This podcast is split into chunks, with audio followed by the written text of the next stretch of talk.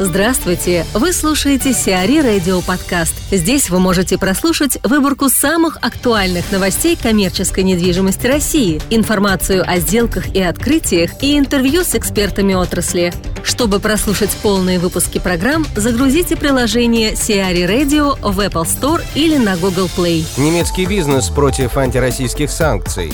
Немецкий бизнес выступает категорически против новых ограничительных мер в отношении России. В заявлении, которое было распространено Восточным комитетом германской экономики, сказано, что санкции уводят от стола переговоров, способствуют ужесточению фронтов, вселяют неуверенность фирмы и провоцируют непредсказуемые риски для экономики. Ущерб от взаимных санкций ЕС и России уже превысил 100 миллиардов евро, из которых около 60% потерь приходится на Россию, 40% на счет экономики ЕС. При этом убытки Германии от антироссийских санкций значительно больше, чем убытки других стран Запада. На ФРГ приходится почти 40% от потерянных Западом сделок. Светлана Лапшина, генеральный директор группы компании БИК, рассказывает о влиянии цифровизации экономики на рынок недвижимости на примере складских форматов. Продолжение слушайте завтра. Светлана, вообще как, на ваш взгляд, цифровизация экономики затронула рынок недвижимости? Сейчас в России, в общем-то, происходит интеграция рынка недвижимости в цифровую экономику. А, появилась единая информационная система, электронные ипотечные закладные, электронная регистрация сделок купли-продаж и аренды, ну и другие инструменты. А, с их помощью можно улучшить качество рыночных прогнозов и точность проектирования. Это также помогает снижать застройщикам а, свои издержки и сохранять определенные позиции на рынке. Плюс, угу. благодаря онлайн-системам мониторинга рынка, допустим, да, а, все это становится более прозрачным. И, в общем, в первую очередь, прямо скажем, на рынок недвижимости к процессу цифровизации присоединились именно застройщики. А, могу сказать еще, что появилась единая информационная система от агентства ипотечного жилищного кредитования, система управления рынком, да, это интроаналитика. Uh-huh. А, в общем-то, она отвечает всем требованиям, которые вот застройщики на сегодня предъявляют э, к рынку. Э, с 2018 года, ну, как известно, да, регистрация застройщиков также в единой информационной системе станет обязательным требованием. А могу сказать, что в будущем будет использоваться система блокчейн. Да, это тоже цифровизация, в общем-то, одно из самых таких а, мощных инструментов, которые Запад на сегодня использует. А вот, в частности, она поможет решить такие проблемы, как обеспечение безопасности сделок, увеличит скорость проведения транзакций, значительно сократит количество посредников. Блокчейн создает отличную защиту от взлома базы данных. А вот. Uh-huh. Что касается сектора коммерческой недвижимости, то наличие цифровизации и автоматизации бизнес-процессов а, торговых центров, складов, в принципе, уже а, конкурируют с такими же объектами, которые еще как бы существуют в формате старого порядка. Например, автоматизированная система управления паркингами, система безопасности, пожаротушения, видеонаблюдения, кондиционирование, наличие схемы управления бизнес-процессами существенно снижает издержки в области логистики человека и товаропотоков. Вот. Скажите, пожалуйста, какие склады угу. сегодня пользуются особым успехом у арендаторов? Почему они не хотят уже экономить на аренде угу. и выбирать старые склады? Что этому способствует? Смотрите, значит, в 2017 году объем сделок со складами в московском регионе в целом вырос где-то порядка где-то около 10%. И это, кстати, очень хорошо. Mm-hmm. А вот, потому что была определенная была стагнация, да, и было даже снижение темпов роста заключения сделок в этом сегменте. А, востребованы были в основном юг и север, а, вот, и а, трендом года стало а, впервые, так скажем, а, большее количество сделок а, онлайн-ритейлеров, да, это mm-hmm. тоже по вопросу цифровизации. А также почти а, на 45% вырос рост и на крупные площадки. Но трендом года 2017 да, явилась именно рост профессионализма заказчиков и возросший интерес со стороны несетевых компаний. Собственно, сейчас клиент знает, какой объект ему необходим для достижения максимального экономического эффекта своих бизнес-процессов. И поэтому собственникам объекта, которые хочет сдать его как склад, допустим, да, приходится вникать и реализовывать технологические цепочки клиента, его бизнес-модель.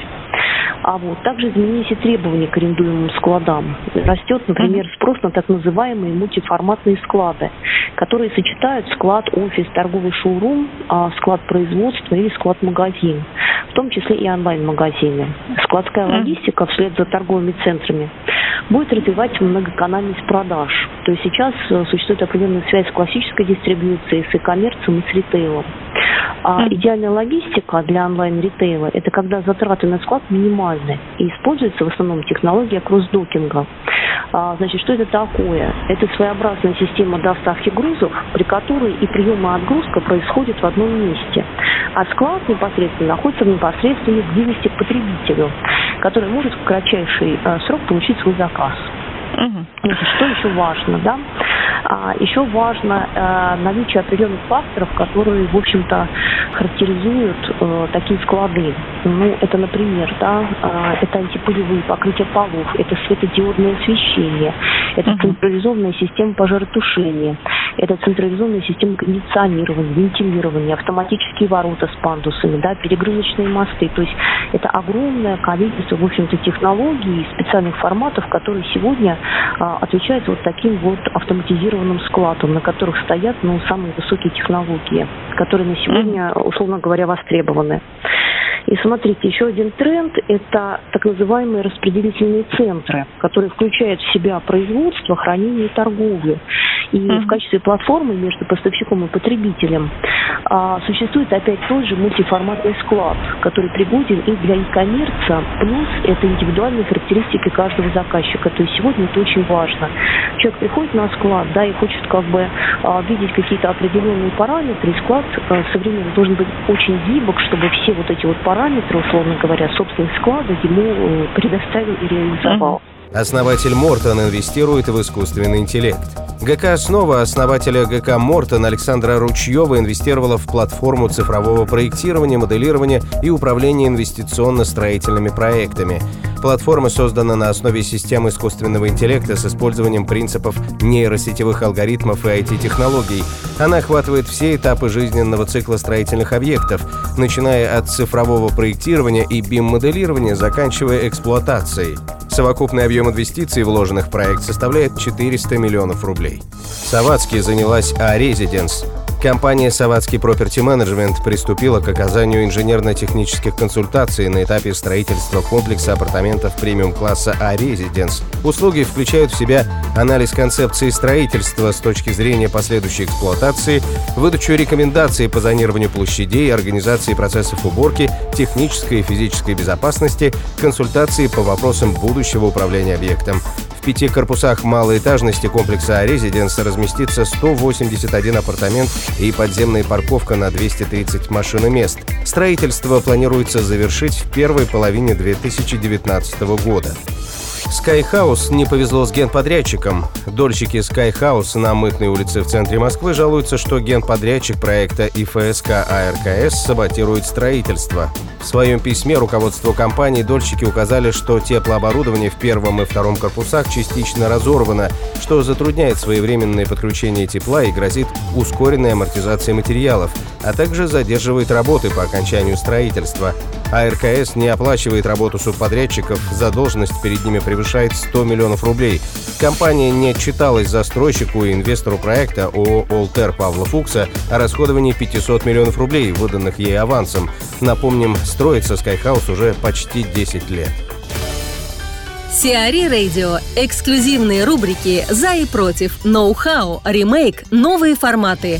Слушайте в полных выпусках программ в приложении Сиари Radio. Приложение доступно в Apple Store и на Google Play. Более подробная информация на сайте siari.ru slash radio.